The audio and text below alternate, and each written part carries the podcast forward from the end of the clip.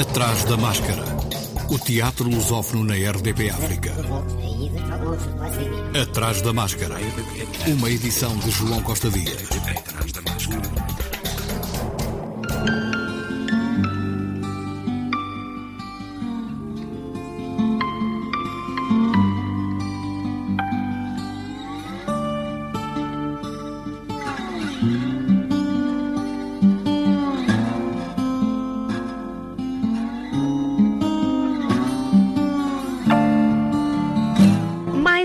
Da Máscara com a assinatura da ESMAI, Escola Superior de Música e Artes do Espetáculo no Porto. Eu sou a Inês Sincero e comigo tenho duas convidadas muito especiais para uma conversa sobre teatro de marionetas e objetos.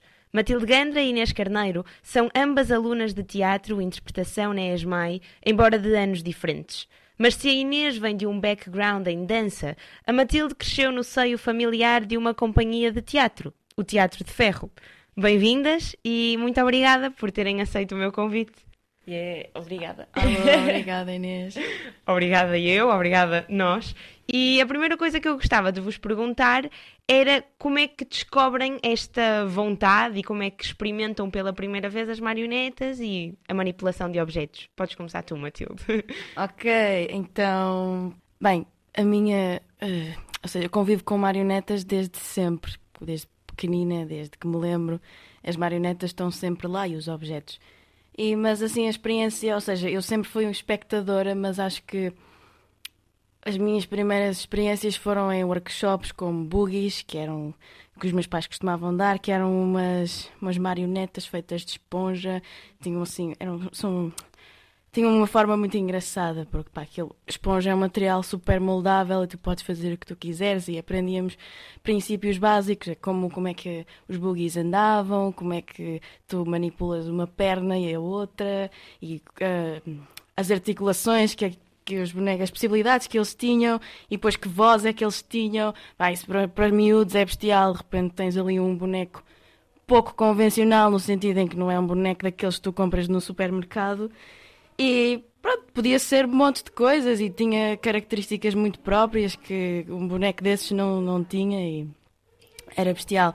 Depois, mais, mais para a frente, assim, eh, eu acho que foi o meu primeiro impacto com a manipulação mais, mais séria. foi num espetáculo que eu fiz com os meus pais. Eu tinha 8, 9 anos quando aquilo estreou, foi em 2010, salvo erro, que se chamava a Ópera dos 5 Euros.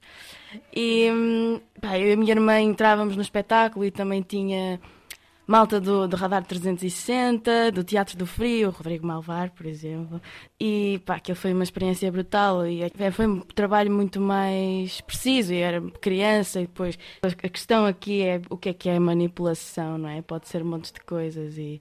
E o que é certo é que o filho do peixe sabe nadar, aparentemente, não é? Sim, não é? Eu acho que quando uma pessoa vê muito, depois quando experimenta, para já envol- é preciso muita técnica, não é? De repente parece fácil, ah, pegas nisto e pegas neste braço e neste e já está.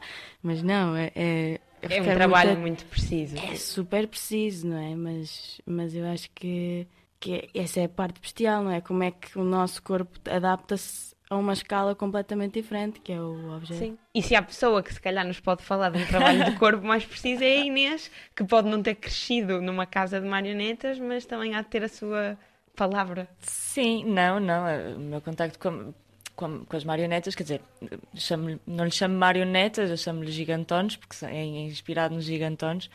Eh, foi já com, com 18 anos, 18, sim, a fazer quase 19. Por isso foi muito mais velha. Sempre tive uma, uma curiosidade enorme de como é que seria manipular, ou o que é esta coisa do manipular eh, um objeto eh, com uma escala diferente, e neste caso fui para uma escala absurdamente diferente, que é uma cabeça gigante, inspirada nos gigantones do, do norte de Portugal. Ahm, também porque, lá está, ela surgiu, esta- estas cabeças gigantes que depois, inicialmente era apenas a Elisa, o meu projeto, ah, e depois comecei a construir outras porque, quer dizer, há tantas possibilidades de construção que comecei a ficar maravilhada, então a fazer formas com tudo e até algumas mais ilustrativas, outras completamente descabidas e que depois vão para o lixo. eh, portanto, quer dizer, para o lixo não, são sempre usadas antes e depois eu destruo-as porque não as quero ver mais à minha frente. mas, mas, mas sim, surgiram na, pronto, surgiu num contexto quando eu estava a viver fora no Chipre. Um, estava a estudar na Pera School of Performing Arts, no, no norte do Chipre, um, e surgiu esta, esta intenção de criar uh, uma cabeça gigante, porque comecei com um trabalho muito físico, que não fosse só uh, dança contemporânea, comecei a trabalhar mais na, na área do teatro físico, e percebi que ainda existia uma questão de identidade quando me via que uh, não sabia o que fazer à cara, não sabia como, como, como expressar, porque o corpo parecia que estavam dois, duas zonas completamente diferentes. Então construí esta cabeça gigante precisamente para, para eliminar a cara e ter apenas uma identidade estanque, que depois pode se tornar em muitas outras coisas com a relação que torna com o corpo. Né? Um, pronto, e a Elisa surgiu assim, o meu projeto surgiu assim. Vocês devem calcular que eu não vos uni às duas nesta conversa como um acaso. Uh, acho que cada vez existe, e os palcos aqui do Norte provam isso, até bem recentemente, com o Vitor Pontes e não só, que há cada vez uma vontade maior de levar a, para a frente espetáculos multidisciplinares e que misturem as mais variadas formas artísticas e dizias tu agora precisamente, Inês, que essa linha entre a dança contemporânea e o teatro físico, por exemplo, é uma linha muito tenue, se calhar. Uh, portanto, a minha pergunta, se calhar parva, não sei, é se manipular uma marioneta é, em parte, dançar com um parceiro. Uh, ora bem, eu acho que sim, tem qualquer coisa de dança, mas eu acho que eu acho que até mais. Bem, nem me vou pôr aqui com questões, mas o que é que é dança e o que é que é movimento? Senão isto entramos aqui já noutra zona. E... Não, mas acho que eu acho que vai mais para além da dança, porque é uma coisa muito íntima mesmo. E depois, às vezes, as pessoas até me perguntam: Mas tu não estás farta já de objetos e marionetes e não sei o quê? Pá, não, porque há ali uma, uma espécie de ligação que tu crias com o objeto que é incrível. De repente, às vezes, pá, há montes de solos de marionetistas que são só eles e a marioneta. E isso, não é? Uma pessoa estar sozinha em palco é sempre é mais, é mais assustador do que estares com um elenco e pronto, né? de repente estás tu e aquele objeto e é um trabalho mesmo muito delicado. Mas acho... estar com uma marioneta é como estar com um elenco? Aquilo é um, uma companhia? É uma companhia, de facto, mas é, é diferente. Porque um objeto não é, não é uma pessoa e uma marioneta não é uma pessoa, não é? Tem características muito, muito diferentes. Eu acho que. Próprias. Exato. Eu acho que a magia disto é como é que o nosso corpo se adapta àquele objeto com aquelas características e. Pá, e ao mesmo tempo também não precisamos de ter um objeto exterior ao nosso corpo. De repente podemos manipular uma parte do nosso corpo. Eu acho que isso vai super em conta também ao trabalho da dança, não é? Eu, aliás, uma das experiências que eu mais tenho de manipulação, eu acho que é mesmo uh, trabalho físico com o meu corpo, porque uh, na minha prova de aptidão profissional do ballet teatro, eu tinha montes de momentos em que aquele jogo do esconde e mostra, não é? Uh, ou seja, de repente o público só está a ver a minha mão a surgir por trás de uma tela, mas para a minha mão aparecer com aquela textura e naquela direção e tal, o que é que implica o corpo todo, não é? Que está atrás da tela, para aquilo aparecer ali. De facto, é uma espécie de dança, mas eu acho que, que é um bocado mais que isso. É uma conversa. Ainda estou a descobrir. mas no teu caso, Inês, tu sentias-te protegida pelo, pela Elisa ou. Sim, sim, também porque a Elisa surgiu como um alter ego, quase. Às vezes é, é, é, parece um bocado shanti-shanti, mas não é, é mesmo porque quando se cria, pelo menos no meu caso, eu, quando crio as cabeças gigantes e as, e as coloco, uh, a fisicalidade muda completamente. Nem que seja só pelo peso que elas têm no próprio corpo, uh, pela textura que sinto no pescoço, com o papel a roçar ou o que quer que seja. Então eu são parceiros, mas são mais do que parceiros e é, e é uma conversa, mas é mais do que uma conversa, é como é que essa cabeça gigante me manipula também a mim e ao meu corpo. Uh, e, e, sim, a Elisa, a Elisa surgiu e, e, prote, e protegeu-me muito pela questão de identidade que já, já referi há bocado, sendo uh, norte do Chipre uh, é uma zona problemática na questão do corpo da mulher, da visibilidade do corpo da mulher nas ruas, sendo alta, loira, de olhos azuis, ou era loira, agora não, Uh, mas a alta loira de olhos azuis era estranha, uh, com um corpo atlético uh, era estranha, um, sempre de calções, o que era estranho, e por isso também senti que ao tirar a identidade e colocar a Elisa também me deu uma uma força para espicaçar isso. Foi, foi mesmo personificar um, um lado grotesco da coisa que ela me permite. E por isso protegeu-me muito a mim própria. Sim. Uh, mas, mas, mas é isso. É, ela, ela é que acabou por me manipular a mim e a dar-me essa, essa zona de, de à vontade. Porque sou eu, mas não sou eu, é a Elisa. E só veem a Elisa, não veem a mim. Que tipo de ferramentas é que o trabalho da Elisa te deu que tu continuas a aplicar constantemente noutros trabalhos? Ela tem todo um sex appeal, uma cena de andar na rua, de estar à vontade, de mandar piropos, de estar super à vontade consigo. E eu comecei a. Por isso é que é um alter ego. Por isso é que é um alter ego. E eu comecei a pensar: ah, era fixe fazer isto realmente. Uh, e se eu tratar todos os meus projetos e as minhas coisas como a Elisa trata o mundo, se calhar evoluo super rápido. E foi, acho que foi tudo. Aliás, foi a Elisa que me trouxe a Portugal outra vez. Porque se eu não tivesse criado a Elisa, eu nunca me tinha percebido o quão fascinante é o mundo do teatro físico, o quão fascinante é multidisciplinaridade nos projetos, o quão bom é poder meter tudo para o mesmo saco e mexer e sair uma coisa nova e tu, uau, não sabia que sabia fazer isto. Então foi isso que me também trouxe a Portugal e que me fez entrar na ESMAI e, e que estou cá a trabalhar. É, foi graças a ela, por isso. não, e, e não, não estando de todo, não é algo, é algo que temos mesmo de continuar a explorar. Uh, aliás, eu vou ter um solo agora a estrear no próximo ano um, de movimento, que ainda não consegui perceber se é dança contemporânea ou teatro físico, também não me interessa pôr o rótulo, mas que tive a necessidade de pensar e se eu colocasse manipulação de objeto ou de uma marioneta neste solo. O que é que difere uh, o uso de um objeto em cena uhum. simplesmente numa peça de teatro de um espetáculo de manipulação de objetos. Porque quase constantemente nós vemos atores em cena a usar objetos uhum. e muitos deles de forma brilhante. Uh, em que é que isso é diferente de um espetáculo de objetos? Eu acho que não é de repente um objeto num espetáculo vá, convencional, convencional, normal. Sim Acho que ele exerce a sua função pré-definida. Num teatro de objetos, pá, há uma exploração do objeto, mesmo que não esteja ali exposta em cena, por detrás daquilo é, que transforma o espetáculo todo, não é? E eu acho que também, eu acho que é a forma como, como nós convivemos com o objeto, não é?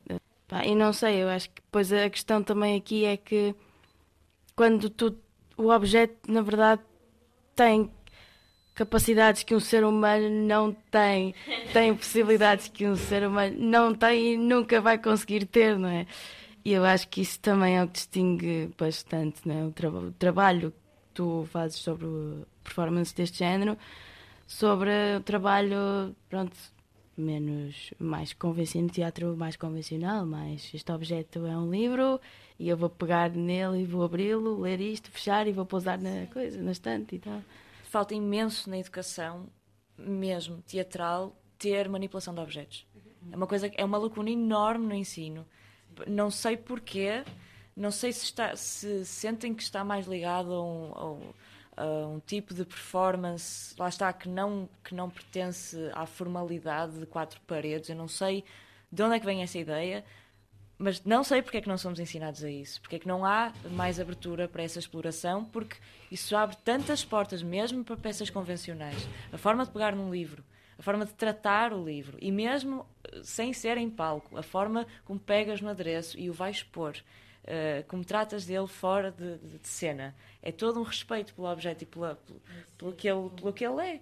O teatro tem de ser a nova matemática, é o que se anda a dizer por aí, não é? Não, mas é, é muito é muito o que nós fazemos quando somos crianças. Nós deixamos-nos completamente subjugar à importância de um papel, de uma fita cola, de um, de um rolo de cozinha, tudo isso. E se calhar temos de trazer essa brincadeira para as faculdades agora, para as faculdades artísticas agora, e prestes a terminar, e, e, dentro desta temática dos possíveis limites dos objetos e das pessoas terem limites e se calhar os objetos não, queria perguntar-vos se todos os objetos podem ser manipulados. Há um aluno cá na ESMAI uh, que uma vez em conversa comigo, um cenógrafo cá da ESMAI, uma vez em conversa comigo que me disse que tinha muita vontade, assim, ah, sem descurar o trabalho de intérprete, dos intérpretes cá da escola, e eu gostava muito de um dia fazer um espetáculo só com cenografia. E eu pensei, uau, isso é, isso é bastante inovador. E, mas em, isso vai ser teatro de objetos? Pergunto eu.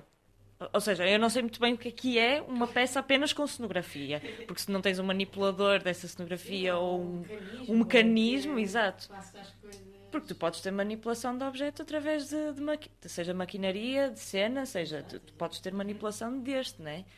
Agora, se calhar isto é a cena do The Burger e é, e é, verdade que é tu tens um tens, tens, tens este microfone aqui e estás a olhar para o microfone e tens o barulho da papelaria ali atrás então ele tem uma conotação e a seguir vais mudar e vais pôr uma ópera clássica e ele vai ter outra conotação porque vais começar a notar outras coisas se isso contar como manipulação de objeto por causa de um estímulo exterior então fazer um espetáculo só com cenografia é manipulação de objeto pode ter manipulação de objeto sim é, pode ser teatro um objeto. Agora, não sei, é, é, se calhar um bocado rebuscado, não sei, não sei.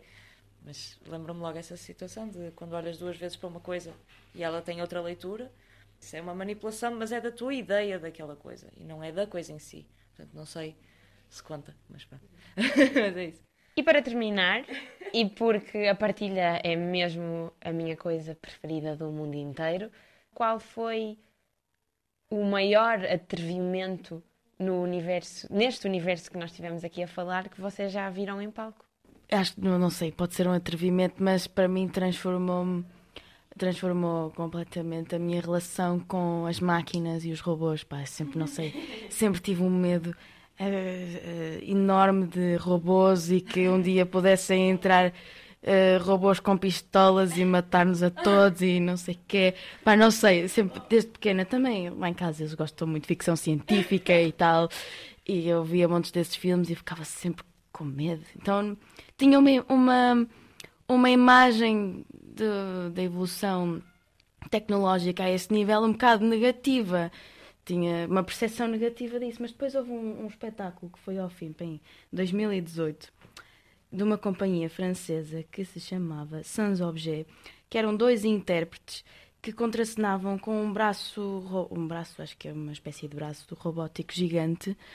Um, pá, e aquilo foi super bonito. De repente, era um braço gigante, aquilo tinha pá, aí dois metros, não mais, pá, uns três metros e meio de, de altura. E aquilo era fantástico. Foi no, no grande auditório do Rivoli. E de repente estavam aqueles dois intérpretes e aquele braço numa, numa espécie de dança e uma conversa, e aquilo para mim foi: Uau! Este robô é maravilhoso! Ah, foi, foi, foi belíssimo mesmo. Foi... Se pudesse voltar a ver aquilo, via. Até me emocionei no final, bolas. para, para mim foi tipo há três meses, acho, três, dois meses, que foi no, também no grande auditório de Rivoli. Deve ter uma magia aquela sala, não sei. Uh, eu não me lembro do nome do espetáculo. Sei que é de um, é de um gajo francês um, que é manipulação de objeto uh, e tinha uma hora e acho que uma hora e um quarto, uma hora e dez, não tenho certeza.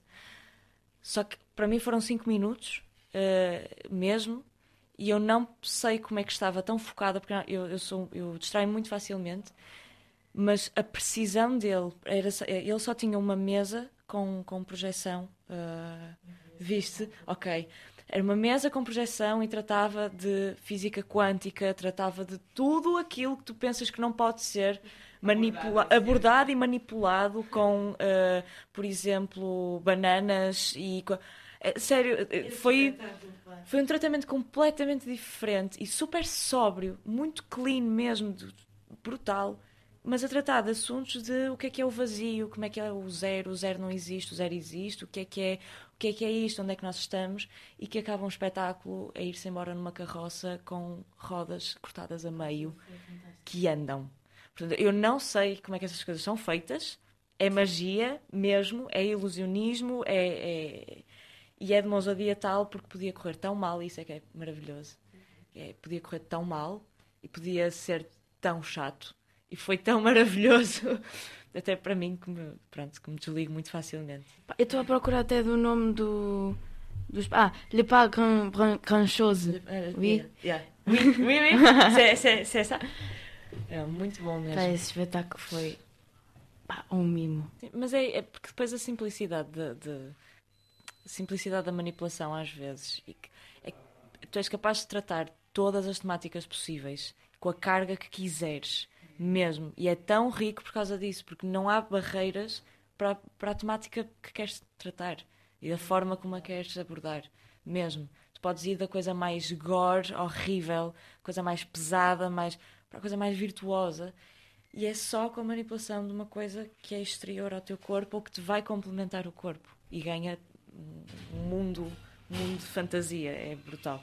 E terminando, ah, citando o que alguém disse aqui há uns dias atrás, que hoje em dia nós estávamos constantemente a fazer teatro de objetos por causa dos telemóveis, que são um objeto que se apoderou do nosso braço e que agora é quase uma, uma extensão do nosso próprio corpo.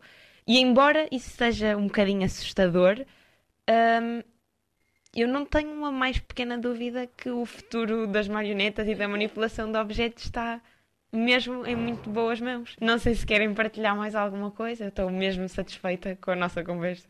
Não, foi ótimo. Sim, não, obrigada. Yeah, mesmo. foi- foi excelente. Obrigada.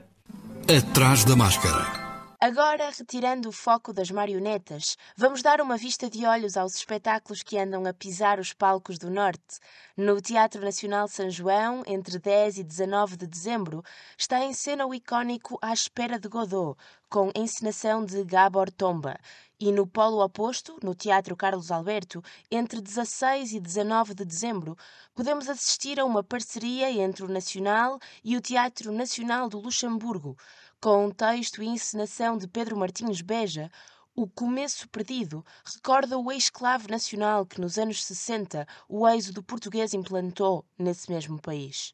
Mais a norte, ainda num grande palco, o Teatro Noroeste em Viana do Castelo estreou dia 6 a sua nova produção Antígona, como uma espécie de grito intemporal pelo poder feminino e a justiça. E, nem de propósito, o nosso especial aplauso desta agenda vai para A Morte da Sereia, a acontecer no Grupo Musical de Miragaia, no Porto, até dia 19 de dezembro. A autora e encenadora Inês Filipe mergulhou na obra intemporal A Dama do Mar, de Henrik Ibsen, e veio à tona com um novo grande hino ao poder do teatro e à força da mulher. E assim, neste lembrete que a dramaturgia contemporânea portuguesa continua a pedir palcos e a estar pronta para roubar aplausos, terminamos mais um Atrás da Máscara. Vão ao teatro e até breve. Atrás da máscara.